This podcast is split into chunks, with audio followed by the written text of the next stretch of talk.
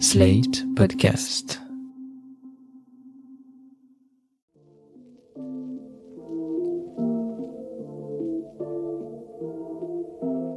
Salut et bienvenue dans New Deal, le podcast Slate IFRI TTSO qui décortique l'actualité américaine en compagnie de Laurence Nardon, responsable du programme USA à l'IFRI. Bonjour Laurence. Bonjour Romain. Alors Laurence, cette semaine, vous avez choisi de nous emmener à Hollywood. Alors euh, pas pour les paillettes, puisque la cérémonie des Oscars a déjà eu lieu début mars, mais pour parler de la grève des scénaristes. Depuis le début du mois de mai, l'écriture des scénarios de films et de séries est à l'arrêt à Hollywood, ainsi que l'écriture des textes de nombreuses émissions de télévisées telles que les late night shows. C'est un mouvement social vraiment important et il introduit dans le monde du cinéma à la fois des revendications habituelles du syndicalisme américain, mais aussi les défis vertigineux liés à l'apparition des nouvelles technologies et en particulier de ChatGPT. Alors Laurence, que se passe-t-il sur Sunset Boulevard? Eh bien oui, comme vous le dites Romain, une grève a commencé le 2 mai dernier, celle des 11 500 membres de la Writers Guild of America, WGA. C'est une guilde des écrivains qui a été fondée en 1933.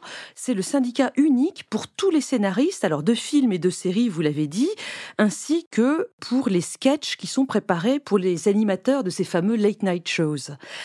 Cette guilde, elle s'oppose à l'Alliance des producteurs de cinéma et de télévision, Alliance of Motion Picture and Television Producers, qui, elle, est une organisation fondée carrément en 1924. Elle porte ce nom depuis 1982 seulement. Cette alliance, elle réunit trois types d'acteurs, les grands studios de cinéma, Paramount, Sony, Walt Disney Studios, Warner Bros., etc., les grandes chaînes de télé comme ABC, CBS, Fox News et compagnie, et enfin les plateformes de streaming, évidemment Netflix, Amazon, Apple TV ⁇ et d'autres. Les rapports professionnels entre les scénaristes d'un côté et les producteurs de l'autre sont régis par des accords qui durent trois ans.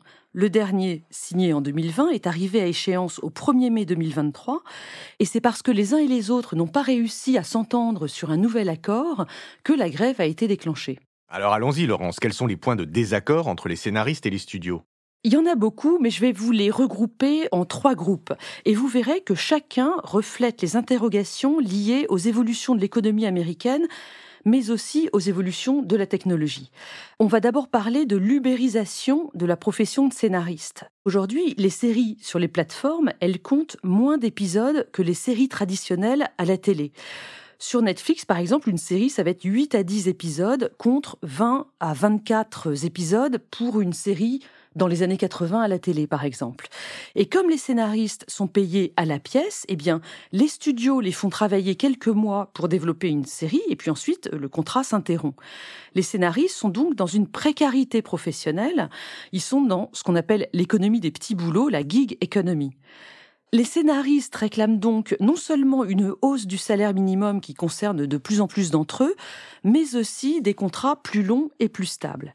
Et puis, par ailleurs, ils veulent aussi être payés pour toutes les réécritures qui interviennent dans la vie d'un texte, d'un scénario, aussi bien au début, lorsqu'il s'agit de faire accepter le script par les studios ou par les acteurs, mais aussi pendant le tournage. Il y a des réécritures tous les jours, et actuellement, tout ça, ça n'est pas rémunéré. Donc il y a une diminution du nombre d'épisodes par série, vous venez de le dire, mais est-ce que c'est le seul bouleversement qui ont amené les plateformes de streaming? Il y a un autre énorme problème lié aux plateformes de streaming, c'est celui des residuals. Alors ce mot, qu'est-ce que ça veut dire? Ce sont les droits d'auteur additionnels, les royalties que touchent les auteurs lors des rediffusions de leurs séries.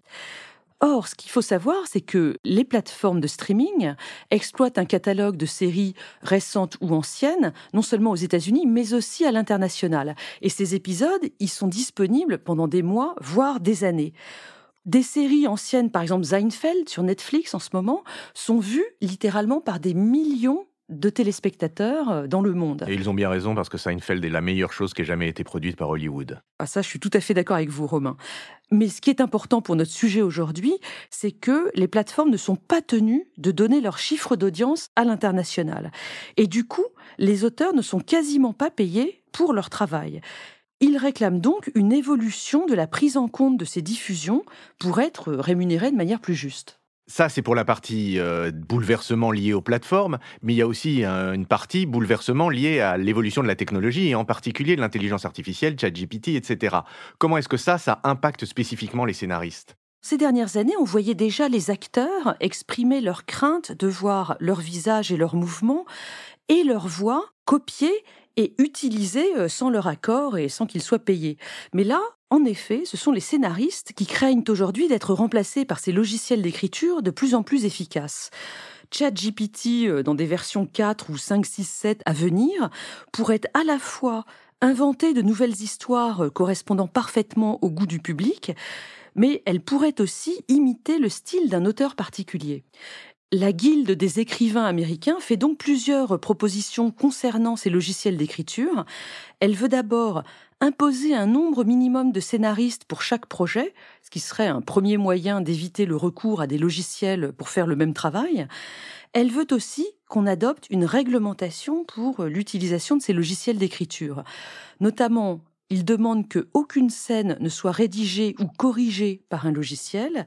Il demande aussi qu'on ne forme pas ces logiciels avec de l'intelligence artificielle au style d'un auteur en lui faisant lire tous ses textes. Et les studios par rapport à ça, qu'est-ce qu'ils disent? Pour l'instant, les studios n'ont pas du tout répondu sur ces points et on ne sait pas euh, comment les règles vont se mettre en place concernant donc l'utilisation des logiciels d'écriture à Hollywood.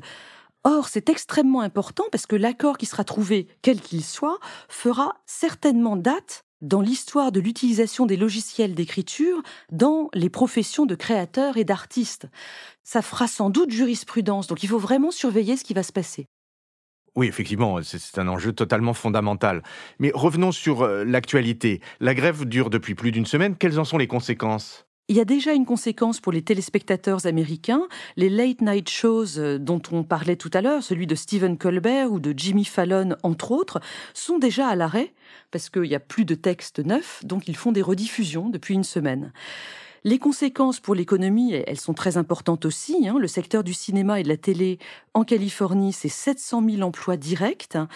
Toutes ces personnes se retrouvent donc au chômage technique et puis, évidemment, ça va toucher euh, toute l'économie euh, par capillarité. La dernière grève des scénaristes importante, elle s'est déroulée en 2007 et elle avait duré trois mois. On a calculé que les pertes pour la ville de Los Angeles avaient été plus de 2 milliards de dollars. Oui, à ce propos, je me souviens d'une anecdote de Mathieu Amalric qui tournait le méchant dans James Bond à l'époque et il racontait qu'il y avait plus de scénaristes et plus de dialogueurs pour le scénario qu'il avait dû se coller lui-même et Daniel Craig, je crois, à l'écriture du scénario. Il en résulte un film complètement merdique, sans queue ni tête, un des plus mauvais James Bond qui ait jamais été produit. Donc on voit bien l'enjeu artistique aussi. Euh, je referme cette parenthèse pour vous demander, est-ce qu'on voit une voie de sortie sur euh, la crise actuelle? Pour l'instant, aucune discussion euh, n'est prévue, donc tout est absolument bloqué en soulignant que les autres professions du cinéma, les metteurs en scène, les acteurs, mais aussi les éclairagistes et jusqu'aux chauffeurs de camions qui transportent le matériel pour les tournages, tous sont solidaires des scénaristes. La grève pourrait donc durer un, bon moment, peut-être jusqu'à la cérémonie des Emmy Awards. C'est la cérémonie qui récompense les émissions et les séries télé et qui est prévue le 18 septembre prochain. Au pire, cette grève pourrait retarder la saison d'automne pour les séries et les films. Mais alors, en dehors de la perspective effrayante de ne plus avoir de séries à se mettre sous la dent, je suis quand même surpris par l'importance de ce mouvement parce qu'on a tendance à penser que le syndicalisme aux États-Unis est très faible. Ben oui, le, syndicalisme qui était assez répandu dans l'après-guerre s'est absolument effondré aux États-Unis dans les années 1980. Je vous rappelle qu'en 1980, le président Reagan avait viré 11 000 contrôleurs aériens qui s'étaient mis en grève de manière illégale. En 2022, selon le Bureau of Labor Statistics, il n'y a que 10% des actifs américains qui sont syndiqués, 33% dans le public et 6% dans le privé. Ces chiffres, ils sont vraiment au plus bas, mais ce qui est intéressant, c'est que on assiste peut-être aujourd'hui à un renouveau parce que les jeunes générations américaines sont assez politisées et assez disposées à se syndiquer. Le défi, c'est de construire un syndicalisme dans le tertiaire privé où il est extrêmement faible, comme par exemple dans la restauration, le commerce de détail, les services de ménage ou de livraison. Oui, on revient sur le sujet de l'ubérisation ici. Absolument, c'est des professions où les employés sont seuls et donc très fragilisés. Mais justement, je voudrais prendre un autre exemple, celui de Starbucks. Un premier établissement de la chaîne s'est syndiqué par référendum en août 2021 à Buffalo, c'est dans l'État de New York. Et depuis, environ 250 boutiques Starbucks ont monté leur syndicat. Pour mettre ça en perspective, il faut préciser qu'il y a plus de 15 000 établissements Starbucks aux États-Unis, donc 250 syndiqués, c'est vraiment très très peu. Et la compagnie mène un combat permanent pour entraver la syndicalisation de ses employés. Elle leur accorde moins d'avantages quand ils sont syndiqués. Elle mène procès sur procès. Enfin bon, la bataille n'est pas gagnée. Eh bien, merci Laurence. Nous retiendrons de ce podcast, outre ce dernier point intéressant sur le syndicalisme, le fait que nous n'allons plus avoir de série et que donc nous allons recommencer à devoir faire l'amour. Je laisse nos auditeurs méditer sur le fait que ce soit une bonne ou une mauvaise surprise et je vous dis à la semaine prochaine, Laurence. Merci Romain. À la semaine prochaine. New Deal chaque semaine sur Slate, TTSO, Lifree et sur vos plateformes de podcast préférées.